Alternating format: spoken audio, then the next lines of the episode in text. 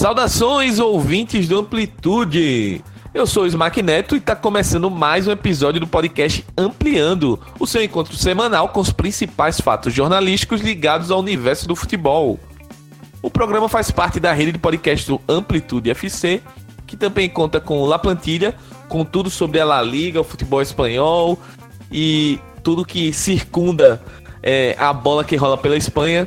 O de primeira, com o melhor da análise sobre o futebol feminino, o Banho de Cuia com tudo sobre o futebol do Nordeste e o Dois Toques com a visão aprofundada sobre diversos aspectos do futebol. Inclusive, essa semana saiu um Dois Toques sobre é, o fair play financeiro, que está muito bacana o programa. Para acompanhar tudo isso, você pode procurar por Amplitude nas mais diversas plataformas, como o Spotify, o Apple Podcasts, Cashbox, Stitcher, YouTube, Podcast Addicted, enfim, Google Podcasts. Quase todos os agregadores a gente tá lá, só procurar. Acho que apenas para ouvintes do Deezer a gente ainda não conseguiu chegar lá. O restante pode procurar que estamos. Além disso, os nossos podcasts podem ser encontrados no site do HTE Esportes, os nossos parceiros, no htesportes.com.br. Eu convido também vocês a seguirem a gente nas nossas redes sociais: Twitter, Facebook, Instagram, YouTube e Mídio. Procura pelo Amplitude FC, arroba Amplitude FC nessas redes, que a gente vai estar tá lá, só seguir a gente. Troca uma ideia, ver o que a gente está postando sobre futebol, beleza?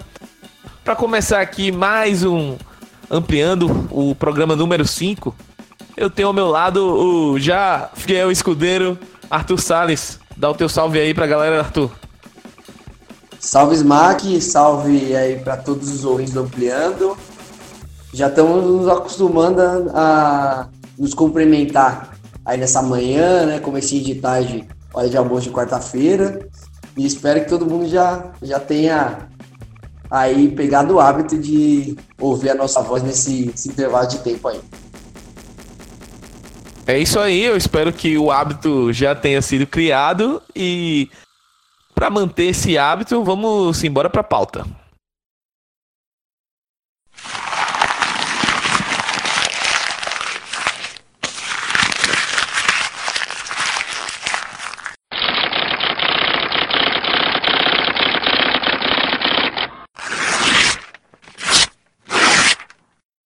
Começando o nosso podcast hoje, e como sempre, a gente repercutindo vários assuntos que nos causaram, uh, que nos chamaram a atenção durante a semana. E uma reportagem muito, muito interessante do Estadão, publicada é, no, no final da semana aqui, no dia 31 de agosto, falando sobre golpes, fraudes e promessas falsas.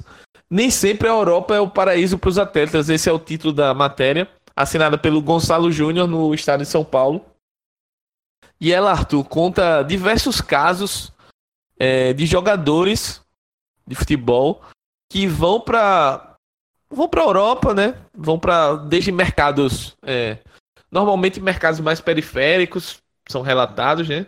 É, Ucrânia, é, mercados como Portugal, divisões inferiores, Alemanha, enfim. Ele também no final da reportagem cita casos de jogadores em, em outros mercados fora da Europa, como Guatemala, por exemplo. Mas eu acho que o grande ponto dessa matéria é, é uma coisa que a gente sempre tá falando no, nos podcasts, Arthur sempre coloca nos textos dele. É, como essa vida de jogador de futebol, ela, essa carreira, ela pode ser ilusória muitas vezes, né? Por muitas vezes o sonho de ser jogador de futebol ele acaba sendo jogando contra o, o atleta, a pessoa, e esse sonho de ser jogador acaba colocando você numa situação muito, muito complicada. É, tem relatos de jogadores que é, saem endividados, vão para a Europa achando que vão ganhar dinheiro e saem endividados, dívidas de 5 mil dólares, 7 mil dólares. É, jogadores que têm que pagar do bolso a rescisão contratual para serem liberados de clubes, que vão com a promessa de um contrato e chega lá o contrato não é aquele que era prometido aqui no Brasil, golpes de falsos empresários, enfim, tem muita coisa, né, Arthur? E me chama a atenção o, o quanto é, esse mercado de, entre aspas, exploração do sonho de, de, de pessoas de se tornarem jogadores, jogadores de futebol, de jogarem na Europa, de serem é, profissionais bem-sucedidos, como esse sonho acaba sendo uma, entre aspas, uma mina de ouro para esses aproveitadores, né? É, é, um, é uma situação assim, bem, bem complexa, né? Eu acho que ela parte dessa, dessa ilusão, né, de que tudo pode dar certo em um piscar de olhos, né? E que a que a, que a, que a mídia, né, em geral, né, e e o, e o futebol que a gente vê acaba passando nessa essa mensagem.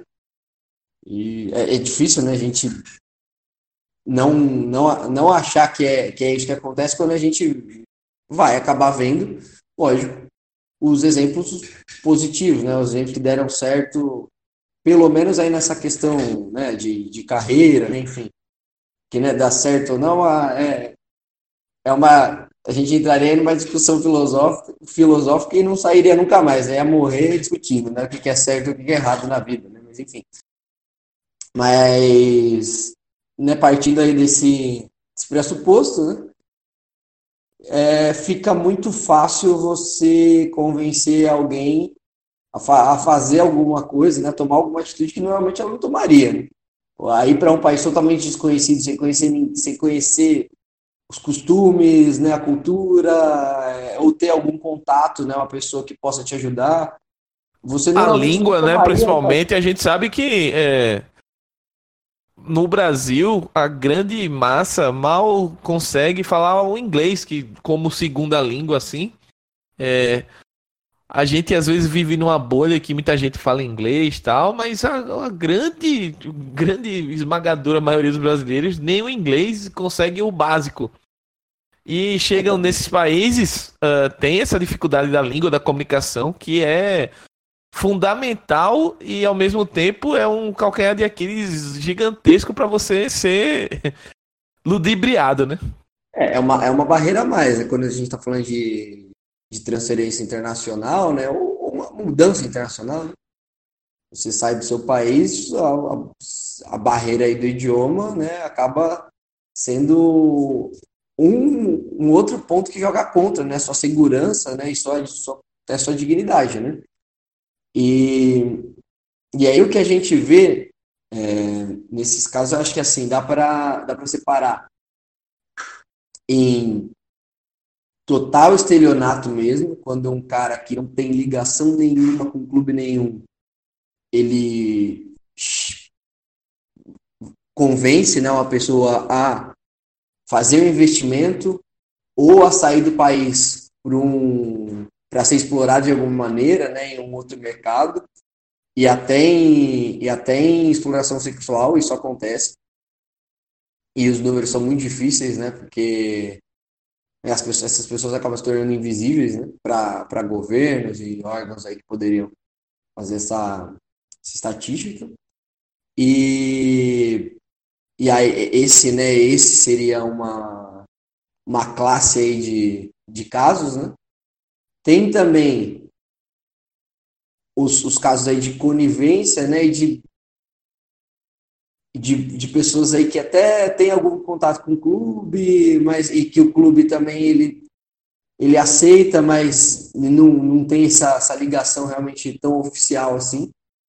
E aí são muitos garotos, né, muitos jovens e até adultos que saem do, dos seus países, né, do Brasil, mas de outros países, né, na África isso acontece muito jogador que vai que, que recebe a promessa de que vai para o Nepal. Nepal é um país que esses casos são muito muito constantes, né? muito recorrentes, com a promessa de que ele vai jogar por um tempo ali para depois passar para depois ir para um clube da Europa e, e acaba e, a, e a, eles acabam ficando por lá mesmo, né, gastando dinheiro. Na verdade, esse, esse caso, esse fluxo do Nepal ainda entra no, no caso anterior, mas, né, voltando para esse, esse caso intermediário aí, seriam os, jogadores, os, jogadores aí que até conseguem, né, algum, algum teste, algum clube e tal, mas como o funil é muito apertado, acaba não passando. E os que realmente né, acabam, conseguem se, se federar e tudo mais, mas acabam, em algum momento não são dispensados. Né?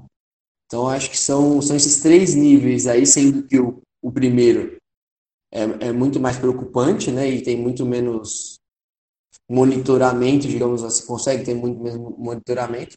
Esse segundo, eu acho que aí já, já seria.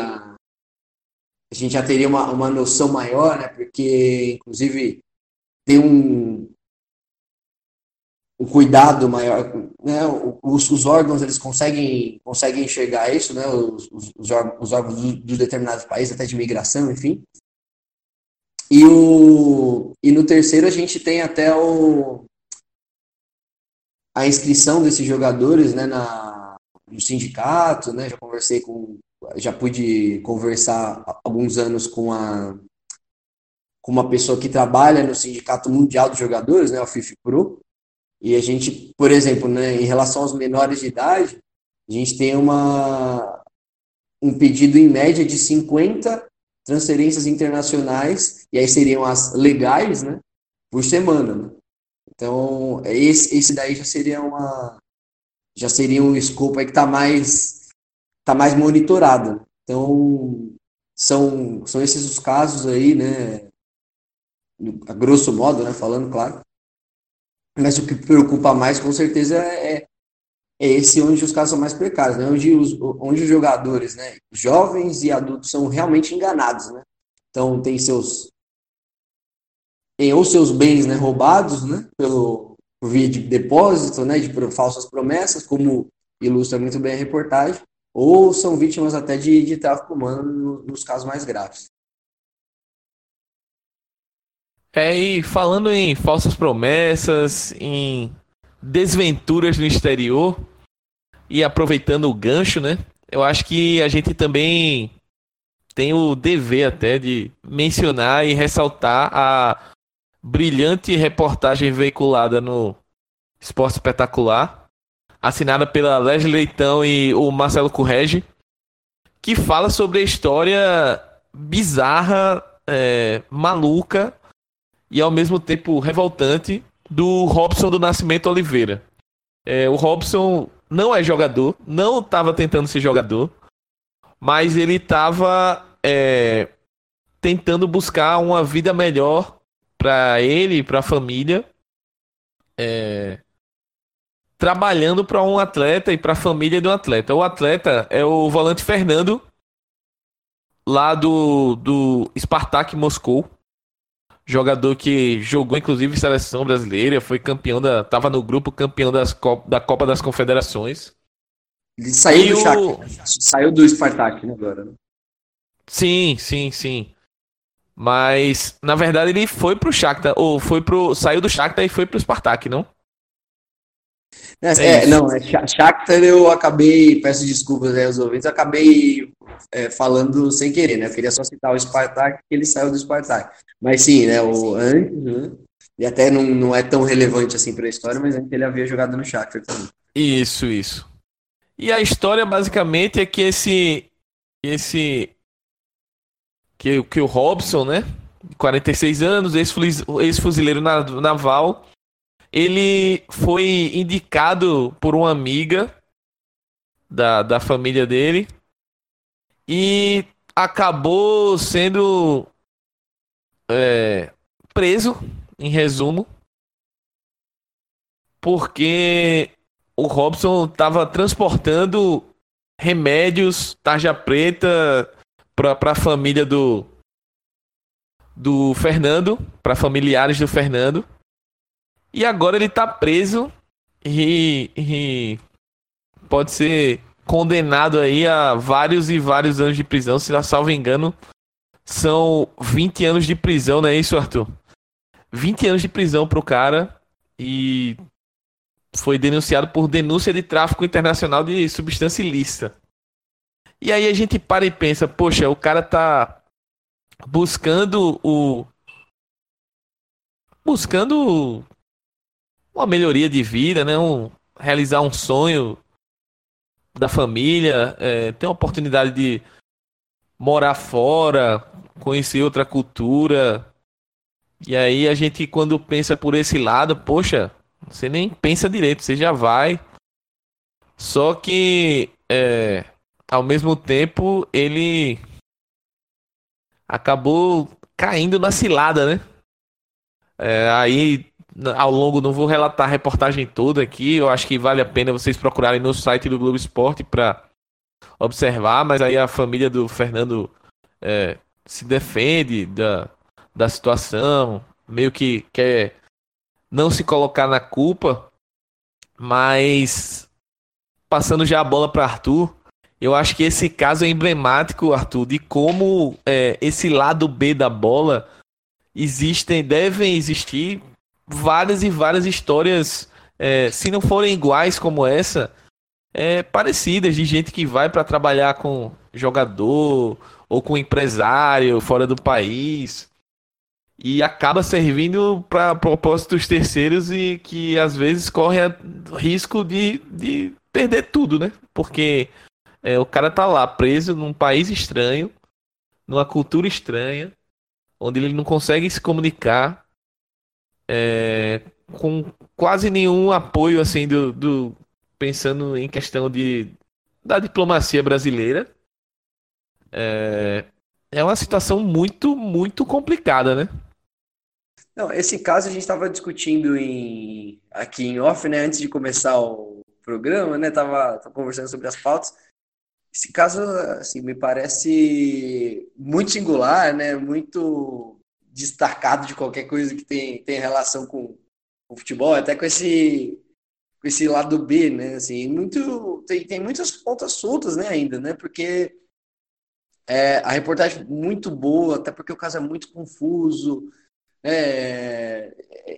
Você viu que foram custados muitos personagens aí relevantes, né? A própria defensora russa que parece que desistiu do caso, enfim, e que, que, que defenderia, né? O, o, infelizmente o, a pessoa que foi presa e né? O, é muito me estranha, por exemplo, como que esse primeiro contato foi feito, né? Como que eles se conheciam antes, né? Qual era o contato do Fernando, da esposa dele, do pai que teoricamente aí usava os remédios. Então, sim, me parece um caso muito estranho. É, e muito único, né? Com muito menos relação assim do futebol do que, e com, com, esses, com essas com essas situações todas que a gente que a gente destacou antes do que qualquer outra coisa. O outro ponto que chama muito atenção é a total falta de interesse do Fernando de se de pronunciar, né? Como sendo, no final das contas, um ponto central da história, porque ele que é o jogador, né? Sem ele nada disso estaria acontecido, nada disso estaria acontecendo, né? E teria acontecido, porque não, existe, não existiria carreira de ninguém, né? E ninguém sairia do país por conta, por conta dele. Então, me chama bastante atenção também, né? Isso me parece que, li, que, que se liga àquela, a essa questão de, de uma parente, assim, apatia ou falta de autonomia que a gente vê na, em, em muitos jogadores brasileiros, em muitos casos.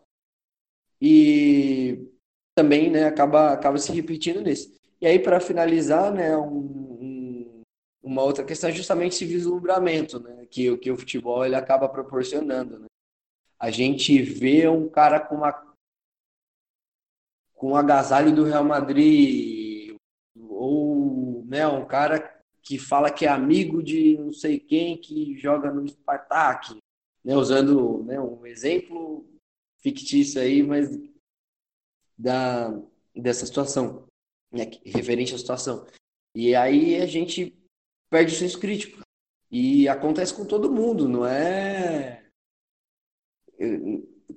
como, por exemplo, uma família humilde, né, que teoricamente, teoricamente, porque eu não conheço, não, não conheço, não tem uma, não teria aí uma, uma instrução ou algo do gênero, né, como, como dizem. Então, assim, acontece com todo mundo. O futebol ele acaba, né, e, e, e, tudo que é midiático, né, de maneira geral, ele acaba trazendo essa, esse deslumbramento aí que é muito perigoso, né? E talvez tenha faltado um pouquinho de senso crítico. E a situação parece que é muito difícil, né? muito difícil. E pelo que foi exposto na reportagem, a gente torce mais como pessoas até do que qualquer outra coisa, né? como jornalista, né? para que de alguma maneira ela tem um desfecho positivo para a família que parece ter, ter realmente entrado de gaiato nessa história.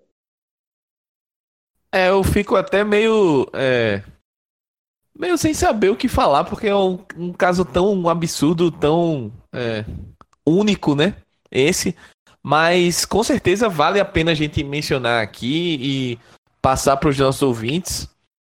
É, porque é mais um exemplo, como eu vou, como eu falei antes, é mais um exemplo de como o futebol, o mundo do futebol, esse universo é, do futebol que hoje cada vez mais com o volume cada vez maior de informação é, e até uma certa glamorização disso, que como por exemplo a questão dos passas que o Neymar é, fez ficar muito famoso, né? E a gente sabe que é, essa questão de rede social também amplifica muito. Enfim, e esse tipo de coisa que a gente vê no, no, no caso do Neymar tal, a, a, meio que acaba glamorizando isso também. Então, é, há certas circun... Não que, o, pelo que apresenta a reportagem, houvesse algum tipo de vínculo de amizade entre o Fernando, a família do Fernando, e, e a pessoa que foi presa, mas às vezes a gente esse pouquinho dessas coisas que a gente acha que não é, é, que não importa tanto, que não influencia tanto, às vezes pode ser o, o, o pinguinho ali que faz com que a pessoa decida ir ou decida não ir, ou, ou pelo menos ponderar se deve ou não ir. Enfim, é um, um caso bem complexo e a gente acredita que vale a pena, é, valeu a pena mencionar aqui que vocês, quem não viu, é, veja e leia e assista a reportagem, tá muito muito completa. Passando agora para o próximo tema, é, a gente vai falar de um tema também bem espinhoso, que é mais um caso de racismo. É, dessa vez contra o Lukaku, que acabou de chegar no futebol italiano, é, numa transferência bem pujante aí do, da Inter para do, do Manchester United para Inter de Milão. E ele sofreu cânticos racistas no na vitória da Inter sobre o Cagliari no domingo. Ele, na hora de bater o pênalti, tem, tem vídeos que divulgaram em redes sociais, etc. Ele, a torcida do Cagliari imitando o macaco para ele antes de ele bater o pênalti. Ele marca o gol e olha, dá uma encarada assim no. Na, na, no, na ala da torcida que tá atrás do gol, que são, na maioria, são os racistas babacas que estão cometendo esse tipo de ato. E não é a primeira vez que esses casos de racismo acontecem na Itália. São casos recorrentes. E a gente sabe que, que o problema do racismo na Itália é um problema grave. E é um problema que às vezes é até relativizado. A gente lembra, por exemplo, o Bonucci, a temporada passada, relativizou esse problema quando aconteceu salvo engano, com ou foi com o Quadrado ou foi com o Moisiquim. Eu não me recordo agora exatamente qual dos dois jogadores que sofreu com, com esse problema, mas foi o Kim, né? Exato. Então, é, o Bonucci deu uma meio de, ah, não, ele tem que aprender a lidar com isso, etc. Papapá. É meio que a torcida querendo fazer jogo mental para destabilizar o cara, só que racismo não é. Você é feio, você não joga nada. É, você é reserva. Não, não é. É um, um nível totalmente inaceitável.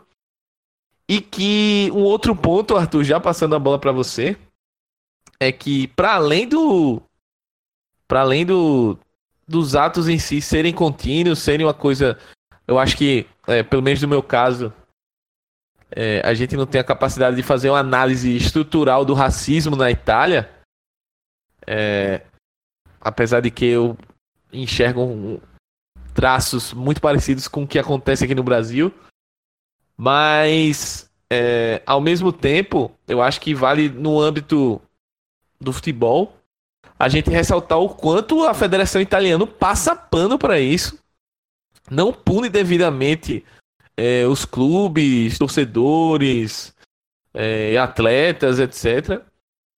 E acaba meio que fazendo disso uma questão até cultural do, do, das torcidas da Itália, né? É, a gente vê isso acontecer bastante na, na Itália, né, realmente e infelizmente. E, né,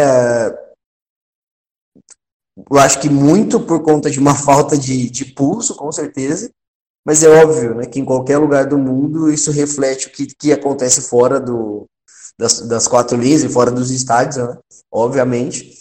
E não somos profundos conhecedores da, da história italiana e tudo mais da cultura, mas conhecemos algumas coisas. E um dos pontos que talvez é, possa ser levado em consideração é, uma, é a questão de a Itália talvez não tratar com, não tratar tão bem, né, num, com tanta seriedade ou, ou, de uma maneira menos direta é, a questão do, do pensamento fascista como é como é pensado, por exemplo, na Alemanha. Né? Na Alemanha é, o, é, é, a gente vê muito mais intolerância com os intolerantes, né, que no caso aí é, é o pessoal do fascismo, né, e que traz todo esse, esse pensamento aí ruim junto, né, e da, e dos os neonazistas, enfim, que traz todos esses preconceitos aí juntos. E, e, e, na Itália esse combate não parece ser tão, tão eficaz assim. Né? Parece que, que, o, que esse pensamento é um pouco mais aceitável, entre aspas. Né? Não que aceitável seja a palavra, mas enfim.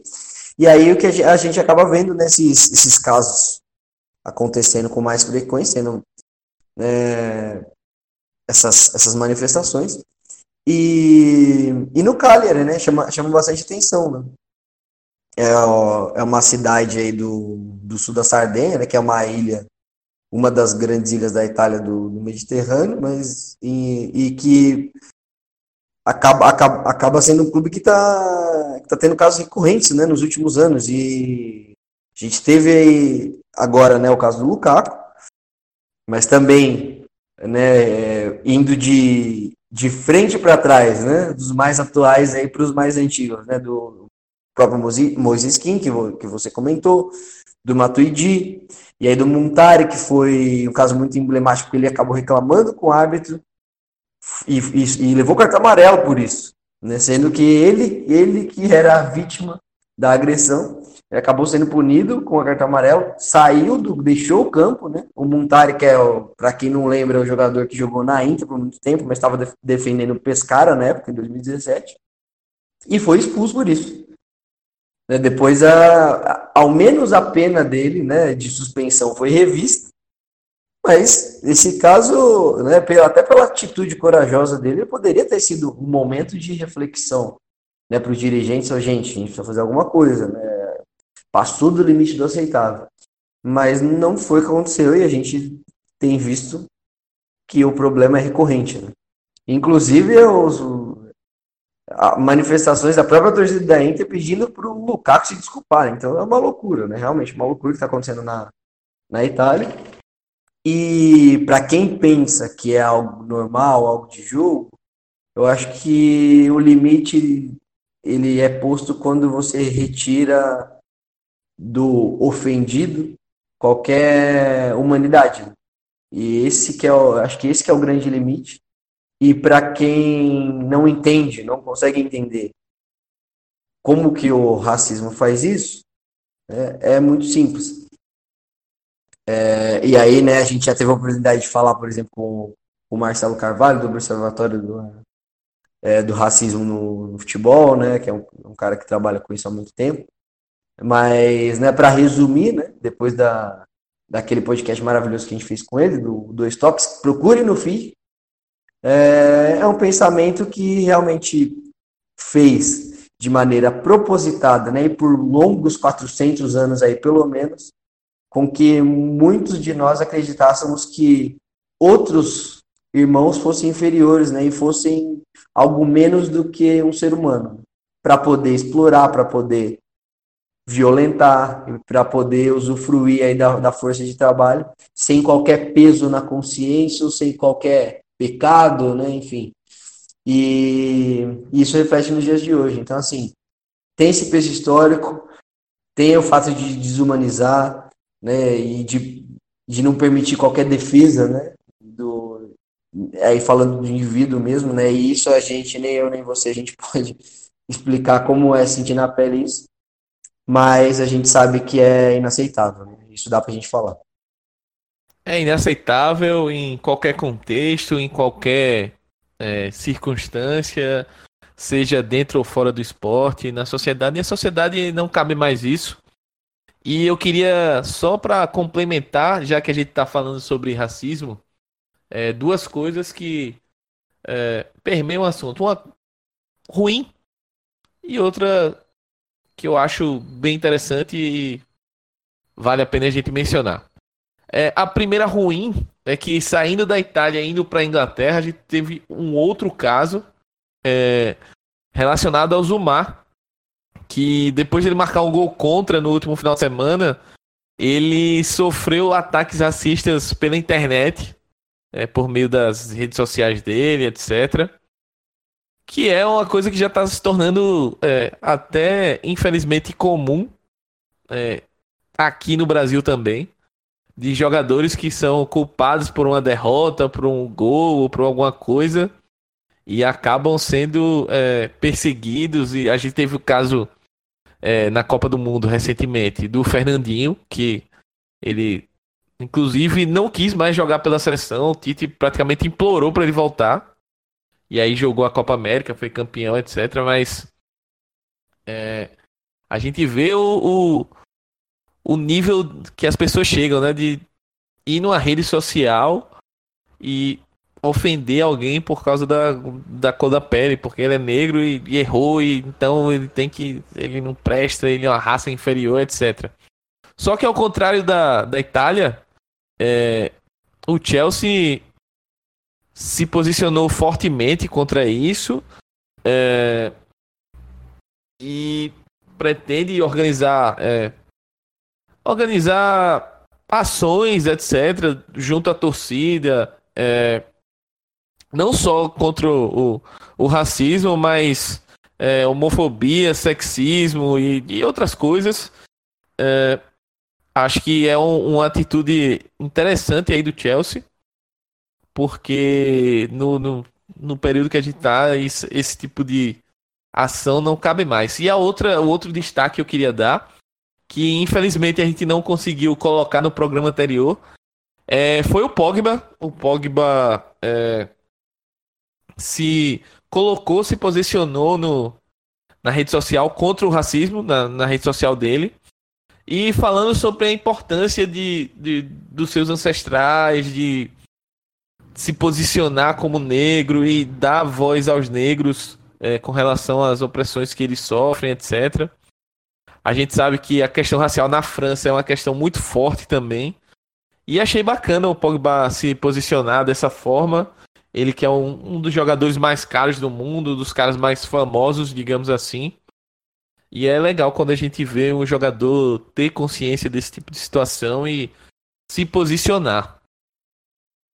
Passando agora para o próximo tema, é um tema é assustador, também, vai. É assustador. E que, mas que vale a pena a gente é, é, é rindo de nervoso assim. A gente acompanhou o blog do Rafael Reis lá no UOL. E aí a manchete para os nossos ouvintes é a seguinte: Time espanhol defende terra plana, questiona a ciência e chama a NASA de fraude. O nome do time é Flat Earth FC, que seria uma tradução brasileira Terra Plana FC. E aí é, a torcida que vai ao estádio assistir esse esse clube grita coisas como a NASA é fraude e toda a ciência não passa de isso, uma grande mentira. Isso, eu tinha, eu, eu, eu tinha entendido que, e, que o clube tinha esse, sido fundado ainda, né? Tem e, isso. Que não, não, não tinha essa massa associativa tão emocionada ainda não. Não, é, é uma torcida. É uma torcida pequena, porém atuante na bostejação. Vamos falar aqui o português claro. É, é um time de Madrid, apesar do nome em inglês, mas é um time de Madrid, da terceira divisão espanhola. Grupo da Comunidade de Madrid da terceira divisão espanhola. É como se fosse uma série D do país. É, é, depois da segunda divisão é mais regionalizado do Campeonato Espanhol. Então, o, o, os cartolas compraram esse clube, refundaram quase. Eram Móstoles Balompié, o clube. E aí eles resolveram refundar o clube e utilizar o clube como um, um chamariz. A ideia deles é essa, né? O, utilizar o clube como um chamariz para a causa da Terra plana. E aí, Arthur, é, acho que não tem é, muito o que, que falar, né? O clube é dirigido por um Javier Poves, um zagueiro de 32 anos, que chegou a jogar na base do Atlético Madrid, jogou no Sport Rijon.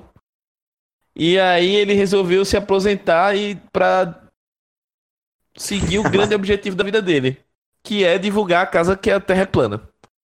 E aí eu queria passar pro Arthur para ele comentar essa genial ideia. É, como como você vai gastar o resto da sua vida após você terminar sua carreira no futebol? Vou comprar um clube, vou administrar um clube, vou. para divulgar a causa da Terra plana. O que, é que você acha dessa ideia genial, Arthur? Primeiro eu queria criticar a cafonice do nome. Assim, que pelo menos fosse em espanhol, poxa vida. Qual que é, qual que é a, a razão, a desculpa para usar esse nome em inglês? E aí me vem a, a segunda observação que eu queria falar. Seria talvez para unir os terraplanistas de todo o globo? Talvez seja essa, essa possibilidade. E aí é, é, me vem a, uma hipotética cena em que o clube ele teve tanto sucesso, né? E tanto sucesso, ele conseguiu realmente unir todos os terraplanistas ao redor de toda a esfera, esfera terrestre e virou um clube de apelo mundial, né? E foi subindo divisões, chegou à elite espanhola, conquistou alguns campeonatos, beleza. E aí chegou no glorioso Mundial de Clubes e levantou o caneco. Só que o Mundial de Clubes, o troféu é redondo. O que eles vão fazer? Será que eles vão amassar o troféu? Será que, que, que eles fariam se eles ganhassem o, o Campeonato Mundial de Clubes? Vão, vão mandar é, fundir a taça e refazer com o topo plano. Seria maravilhoso. É a grande ideia aí. Para provar a soberania de que a, a Terra é plana. Acho que o é, projeto tem que ser esse. Genial. tem que ser. É Flat Earth FC aí, é campeão do mundo. Ó, e, e vou falar uma coisa aqui que, com todo desrespeito, se você é terraplanista e tá ouvindo isso e se sentiu ofendido, pode continuar se sentindo ofendido, porque você tá errado, cara. Desculpa. Tô sendo, inclusive, é, bastante educado aqui, mas você tá errado. Não pode discutir com a ciência. Não, mas a, a questão é, é pra mim, essa, o, o absurdo. Discutir. Você pode discutir. Esse é o barato, né? Exatamente, com esse é o barato. científica, é. Isso. Esse é o meu ponto é, vai discutir isso. É, nossa, tem, tem uns documentários, se não me engano, é no Netflix, que é genial. É, os caras é, terraplanistas buscando fazer experiências para provar que a Terra é plana. Só que todas as experiências que eles fazem só comprovam que a Terra é redonda. E as reações são as, as melhores possíveis. Eu não me recordo o nome do, do documentário agora, mas tem no Netflix. Quem quiser dar uma caçada aí vai, é, vai ter um, um tempinho de bons risos. Acho que, tá acho que a gente já pode passar para o próximo tema, né, Arthur? Vamos lá então, voltando à, à seriedade aqui do, do, do nosso programa. Depois desse alívio cômico de falar de terraplanismo, a gente vem falar sobre um tema que a gente já tocou na semana passada, mas que ganhou novos contornos. É, na última sexta-feira, os clubes da Série A lançaram a campanha conjunta é, com artes e divulgação em rede social para se posicionar contra a homofobia nos estádios. E aí, Arthur, é, tem dois pontos que me pegam nessa campanha. Um bom e um outro desconfiado, digamos assim. O bom é que, assim, os clubes se uniram, é, tendo uma crítica ou outra pela questão da arte, enfim, numa forma tal, mas o fato é que os clubes se uniram é, os, e decidiram fazer uma campanha em conjunto contra a homofobia nos estádios. Particularmente até contra é uma ação gritos, né? interessante, é uma ação... Isso, contra os gritos homofóbicos no estádio, exatamente. E é um, uma iniciativa muito interessante, é, uma, é um assunto que, como a gente já falou na semana passada, é, tem de ser tratado, tem que ser. A ferida tem que. Tem que meter o dedo nessa ferida aí. E achei bacana os clubes se posicionarem dessa forma. Dito isso, é, o que me causa é, desconfiança é que os clubes tomaram essa, essa ação justamente depois da resolução do STJD em punir os clubes que tiverem as suas torcidas com cânticos homofóbicos no estádio que sejam é, relativamente audíveis, né? Não é para deixar claro para o ouvinte, não é que tipo um cara vai lá e grita time de viado, como foi no caso do, do Vasco e São Paulo. Tem que ser um número considerável que dê para é, a, a torcida ser escutada no estádio todo, etc. E aí o clube vai ser punido. Então, assim, será que antes não daria para fazer esse tipo de campanha, conscientizar o torcedor? É, a gente sabe que tem as exceções de clubes, é, e aí eu vou utilizar de novo o exemplo do Bahia, que é um exemplo mais próximo a mim, é um exemplo que sempre vem na cabeça, porque o Bahia é um clube que está levando muito a sério essa questão da, da parte social, do, do, da função social do esporte. Tem um departamento exclusivo para tratar sobre isso. E o marketing dialoga muito com esse departamento.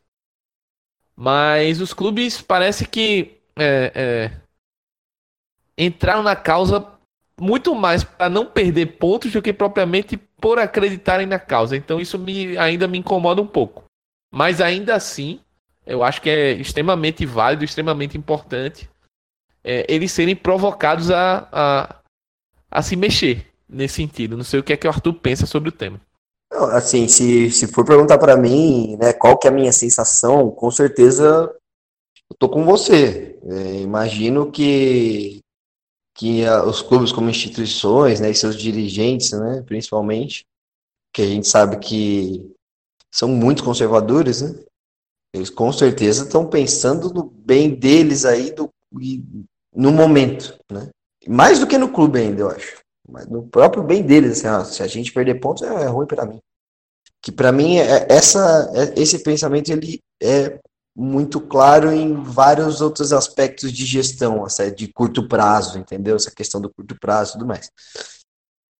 Né? E mas de qualquer maneira, isso daí é uma impressão, né, que a gente tem e tal. E eu acho que nesse caso específico a gente tem mais aqui parabenizar, acho que foi uma ação em conjunto de todos os clubes, é muito difícil que a gente veja isso. Né? Então, quando acontece né, esse, esse movimento aí, e que não foi tão de cima para baixo, né, por não ter sido assim algo aparentemente organizado, ou pelo menos não oficialmente né, organizado pela CBF, então, pô, bacana, legal. Legal que eles tenham feito. E então acho que o momento é, é de aplaudir mesmo, né? E, né, infelizmente a gente teve esse, esse essa manifestação, né, de específica aí, né, de uma torcida, mas é que é geral, né? E a, e a intenção de destacar esse, esse ponto é justamente de falar do geral. Né? Mas de, de algum membro aí da, da direção, enfim, algum representante aí da, da Galoucura, mas que poderia ser de outro, né? É, de, outro, de outro time, né? Que a Galoucura é, é uma das, das principais, sinal principal, né? A torcida organizada do Atlético, Atlético Mineiro. Mas não vem ao caso, né? O clube ou a instituição ou a pessoa, né, que fez o comentário mas o comentário é no sentido de que, né, ah, não, a gente vai continuar com, com os gritos, né, com os conteúdos homofóbicos, porque a gente não está falando de nenhuma pessoa específica, e proibir os cantos é mais uma ação para atrapalhar a festa das torcidas. E acho que esse, esse argumento, né, e atacando aqui o argumento, né, e não a pessoa, né, esse argumento ele é muito desonesto, né? é, porque são coisas completamente diferentes. Né? A questão da segurança pública, a questão de, da proibição de bandeira, de é, sinalizadores, né, os inofensivos, enfim, né, todas essas, essas questões que devem ser discutidas muito, porque sim, a festa das torcidas ela faz parte do espetáculo e ela traz pessoas e ela faz pessoas assistirem aos jogos, inclusive, né, o que é bom para o negócio, né, no final das contas. É, então a gente tem que discutir isso, mas banir gritos que diminuem a humanidade das pessoas, que de um grupo específico, é nada mais, nada menos do que evolução, simplesmente, né? Então, assim, fazer com que todas as pessoas se sintam bem, se sintam à vontade, se sintam à vontade, perdão, dentro, dentro do ambiente do, do futebol, né? Tanto dentro quanto fora do, do estádio é fundamental e é um avanço. Não tem como isso ser interpretado como retrocesso. E acho que teve uma, no mínimo, aí uma, uma confusão aí nessa nesse pensamento né, que está contido na declaração, é, né, reiterando que o importante é que a gente debate as ideias, né, e aí, nesse caso, eu ataco veementemente essa ideia de que proibir canto homofóbico é proibir festa da torcida. Acho que não, não tem nenhuma relação. Eu acho que a gente já está em 2019, pessoal. Mais uma vez, vale. Eu acho que sempre é importante a gente pontuar que a gente está em 2019. Dito isso, é, a gente não pode achar que ai, é o futebol moderno, é, não presta, é gourmet, é Nutella, mimimi, que não pode falar mais nada. Não. Você está acusando, de, você tá acusando de mimimi quem acusa de mimimi. É isso. É exatamente isso. Porque é, as pessoas têm que entender uma coisa. É, não existe essa de ah, que não pode mudar, é tradição.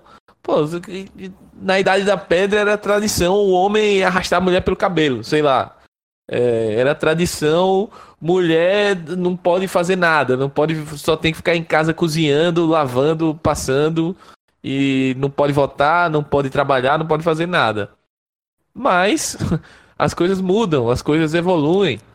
E o que era o que parecia ser normal, corriqueiro, comum, hoje não, não é mais cabível na sociedade. Então, é, essa entrevista do presidente da Galocura é, a gente menciona a galocura, mas com eu não vou cravar, mas muito provavelmente é um pensamento, sei lá, de 90, 80% pelo menos de, de torcedor de, de, torcida organizada e torcedor comum também. Não vou colocar só na conta da organizada, não. Eu acho que é importante, mas... eu, Smack, rapidinho, acho que é importante você pontuar, porque é, a, torcidas organizadas têm os seus problemas, né? E, e aí eu já, eu já, tô, já, já tô caindo no, no perigo de generalização, mas na verdade esse pensamento, falando de, de preconceito aí contra gays, é uma coisa que é total é do futebol, do futebol. Como você ia falar, eu até eu acabei te interrompendo, mas eu, eu, eu me senti muito com, com essa, essa, essa necessidade de de falar que realmente nesse aspecto né, não é uma não é um problema exclusivo de organizada, longe disso, longe disso. Muito pelo contrário. Sim, inclusive, para falar de organizada, é, do outro lado, a gente sabe que tem algumas torcidas organizadas que estão se é, é, articulando para justamente fazer o contraponto disso. É, a gente tem o crescimento aí, eu acho que significativo de torcidas antifascistas, é, torcidas progressistas que tentam é, trazer esse contraponto. É, a gente tem até algumas torcidas com histórico disso, por exemplo, a Gaviões da Fiel, uma torcida que tradicionalmente é muito combativa, é uma torcida que tenta tocar em feridas é, de pautas sociais, ainda que às vezes cometa vacilos é, nessa questão, por exemplo, da homofobia, tem cânticos contra o São Paulo, é, é, Bambi e outras coisas piores, é, mas vale o, vale o registro. E eu acho que é importante a gente é, trazer aqui para o nosso ouvinte, trazer para quem acompanha os podcasts do, Ampli, do Amplitude, que o, o torcedor ele não tem cheque em branco na hora que. Não é porque ele pagou o ingresso, que ele tem cheque em branco para sair falando o que ele quiser, o que ele der na telha dele em 90 minutos, não. É, o estádio de futebol é um, lugar que faz parte da, da, da, convivência social, assim como qualquer outro lugar. Se ele chegar, sei lá, num, num, numa fila de banco e começar a xingar o, sei lá, o segurança, é, seu viado, viadinho, filha da puta, não joga nada, e, e, não, você não trabalha direito, você é um bosta, você não sei o que, ele provavelmente vai ter um problema sério. Então, assim, é, é, tem de se ter a noção do limite das coisas. É, não se pode confundir é, ofensas, cânticos homofóbicos com festa da torcida. Uma coisa não quer dizer a outra. É, você só quer dizer que você só sabe fazer festa agora se você chamar o outro de viado ou de bicha, enfim. É, é, não para mim, pelo menos, não faz sentido. E outra coisa que eu queria deixar como reflexão que eu já tive a oportunidade de, de acompanhar, é, experimenta, você que está ouvindo a gente aí, experimenta aí com um casal de amigos ou amigas é, homossexuais no estádio. Experimenta para ver o quão constrangedor é para essas pessoas que você se relaciona todo dia, é, sai para tomar uma cerveja, é, conversa, troca ideia da vida e enfim, experimenta aí no estádio de futebol com essas pessoas e vê o constrangimento que é. Só queria deixar essa, essa reflexão aí para quem está nos acompanhando. E pra, antes de encerrar o, o, as nossas pautas, é, a gente já tocou várias vezes no assunto Figueirense. É, a gente tá com, como eu falei no, no início, tá com um podcast bem bacana sobre o fair play financeiro. E nesse podcast Queria, inclusive, aproveitar para agradecer a, a, presença do Romano lá, abrilhantou demais. A gente tocou no tema é, dos clubes empresa e de clubes que, por uma má administração nesse ramo de empresa, é, eles simplesmente acabaram, fecharam as portas. E o Renato Senise, da, agora está na da Zone, ele também participa do podcast do Correspondentes Premier lá da ESPN ele entrevistou o Guardiola depois do jogo do City. E o Guardiola deu uma declaração muito legal sobre esse tema. Ele é, citou os casos do, do Burry, do Bolton, que estavam passando por. estão passando por uma dificuldade incrível. O Burry, inclusive, é, fechou as portas, basicamente. É um clube. É, o clube acabou e a torcida tá lá órfã. Então, o caso do Bolton, ele conseguiu no, finalzinho uma salvação é, para estender o prazo e, e, ver se alguém compra o clube. Eu não sei nem como é que. Não, confesso que não acompanhei se já conseguiu o comprador ou não. Os nossos ouvintes podem deixar aí nas nossas redes sociais para esclarecer. E. Ah, mas, Arthur, acho que o grande ponto da fala do Guardiola que eu queria passar para você é que ele toca num ponto que talvez aqui no Brasil ele fosse chamado de comunista, né? De vermelhinho e tal. mas é que é os grandes clubes entenderem que esses clubes pequenos eles também têm um papel importante para que esses clubes grandes sejam grandes.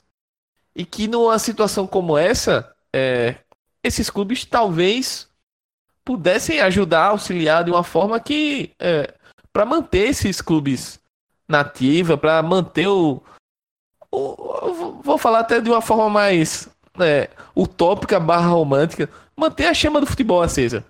É, o futebol não só se faz com Liga dos Campeões, com Premier League, La Liga. Não se faz só desses campeonatos endinheirados. O futebol ele começa no, no clube do, da esquina lá, é, naquele, naquela quadra lá que a galera aluga para bater um racha, um baba, enfim. É, o futebol, na sua essência, ele também precisa dessas coisas para sobreviver. E se a gente vê esses clubes pequenos, clubes de bairro, clubes que têm uma ligação com a comunidade morrendo, o futebol acaba morrendo um pouco também, né? É sim, e mas eu até vou além, eu acho que ele ele não saiu da zona de conforto dele. Porque ele que está no topo da pirâmide, o Manchester City, né, outros times aí, Barcelona, Real Madrid, enfim, esses daí que a gente está cansado de, de ouvir falar, eles dominam a atenção das pessoas do mundo. Um cara que gosta de futebol, um cara que acompanha, né, desde pequeno, vai, um cara da nossa, da nossa faixa de, de, de idade aí, né, temos aí 30 anos por aí, é, ele tem 24 horas do, do dia dele, né? Dorme 8 tal, trabalha mais umas 8, às vezes mais, né? E ele vai dar atenção para o que ele achar mais interessante. Ele não vai conseguir dar atenção para tudo. Então ele vai. É, e aí no mundo inteiro, quem tem esses minutos aí de atenção, esses minutos de horas de atenção, são esses clubes grandes. Não tem jeito. E aí eles vão monopolizar todo dinheiro de televisão, patrocínio, tudo, patrocínios indiretos, tudo mais, né? Todo essa, esse fluxo de, de dinheiro aí, ele, ele acaba convergindo aí para esse grupo seleto aí de clubes que a gente já se acostumou a classificar como clubes globais, né? E isso também acontece, por exemplo, no, no âmbito nacional. Temos aí alguns poucos clubes nacionais, outros clubes aí de, de alcance regional, né? talvez aí o Bahia, né? enfim, outros já estadual. E, e assim acontece. E aí a, os recursos vão ficando cada vez menores e cada vez essa concentração ela tende a ser maior porque é tão fácil assistir o Messi quanto o Dudu para um cara que está no interior de São Paulo, por exemplo. É, o Palmeiras não vai nunca lá, beleza. E eu não acho que estaduais seja uma solução para isso, mas vamos falar disso em uma, em uma outra ocasião. E... É, Arthur, para quem quiser ouvir mais sobre esse tema estadual, a gente tem um dos toques bem interessante falando sobre é, discutindo e divagando um pouquinho sobre essa questão dos estaduais, mas segue aí, é só para fazer o merchan. Tá, tem que ter, né? Tem que ter o hiperlink, né? Perfeito. E, e eu, eu acho que esse, né, esse modelo aí, eles, como, eles, como ele só tende a piorar e ficar cada vez mais concentrado, a gente vai ter que buscar alternativas que façam o contrário, nem que seja de uma maneira não natural. É mecanismo de solidariedade, né? O que acontece, o mecanismo de solidariedade que é, que é o que existe, né, em relação a é, quebra de contrato de jogadores, né? Não gosto de falar de transferência e de venda, né? Mas a gente está falando, né? Eu tô falando aqui de, da, da tal da venda do jogador, mas também em relação a direitos de TV, né? Porque a, a Champions League, né? E a e a Premier League, elas têm o maior direito de TV, será que ela não poderia, nessa cadeia aí, ir distribuindo a renda? E aí sim vamos chamar de comunista, pode ter certeza disso. Para centros menores, ah, quantos jogadores de tal país tem na Premier League? Será que esse país ele não poderia ter um direito aí a um percentual desse, desse direito de televisão? Champions League é a mesma coisa? E outros direitos aí que estão por vir, patrocínio, etc, etc. eu acho que ajudaria a manter o futebol sustentável em, em vários níveis, porque como você falou, muito bem falou, o jogador que está na, no Manchester City agora, ele só existiu porque de alguma maneira ele saiu de, de algum lugar antes, né? E porque ele gostava de futebol de alguma maneira antes também. Então, eu acredito que a gente tem que pensar, começar a pensar num, num modelo que faça essa, essa renda ser distribuída de alguma forma, para que o, a pirâmide toda seja sustentável. Mas aí, ó, com certeza, vamos chamar de, de utópico, de idealista.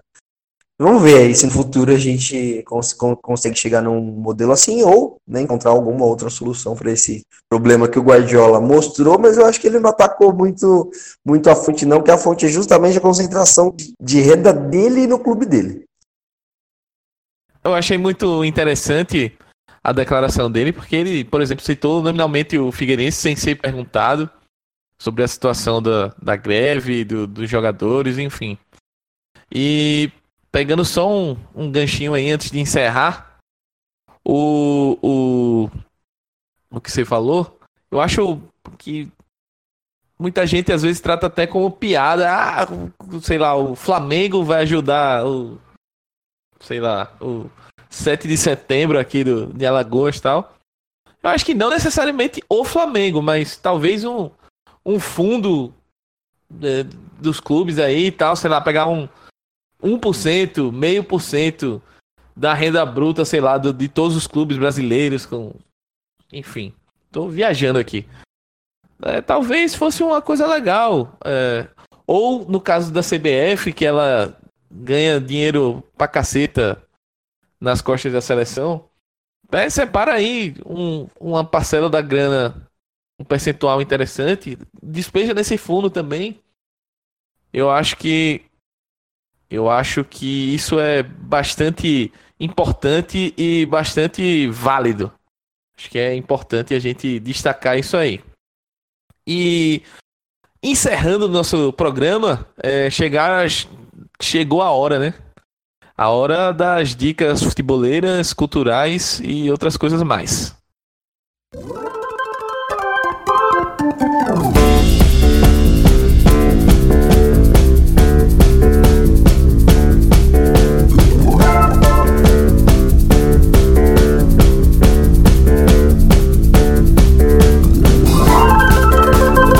Eu, como sempre, vou começar.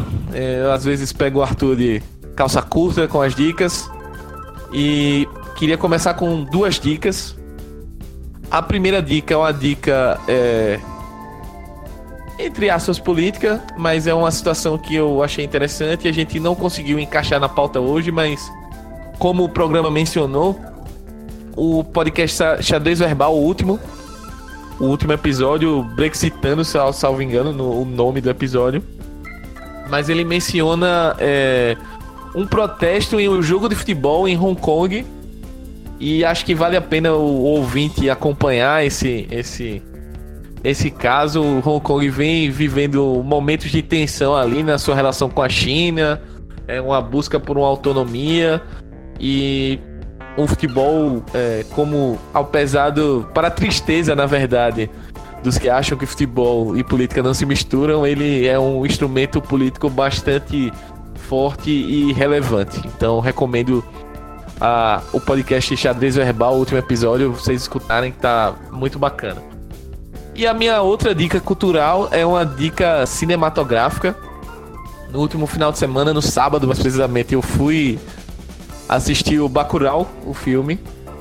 Filme nacional do Kleber Mendonça Filho. É espetacular o filme. Acho que é, ele é um filme necessário, fundamental. Eu até brinquei no Twitter que é um suco de Brasil o filme.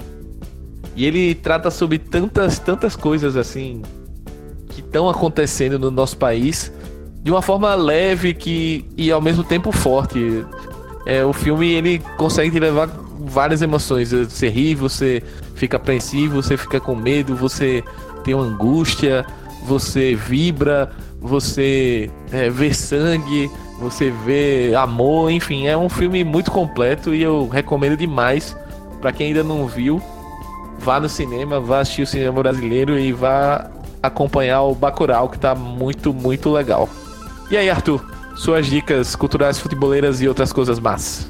Então, no, é, eu, eu, tenho que confessar para os ouvintes que, é, que é, as dicas eu costumo deixar pro, pro, pra gravação.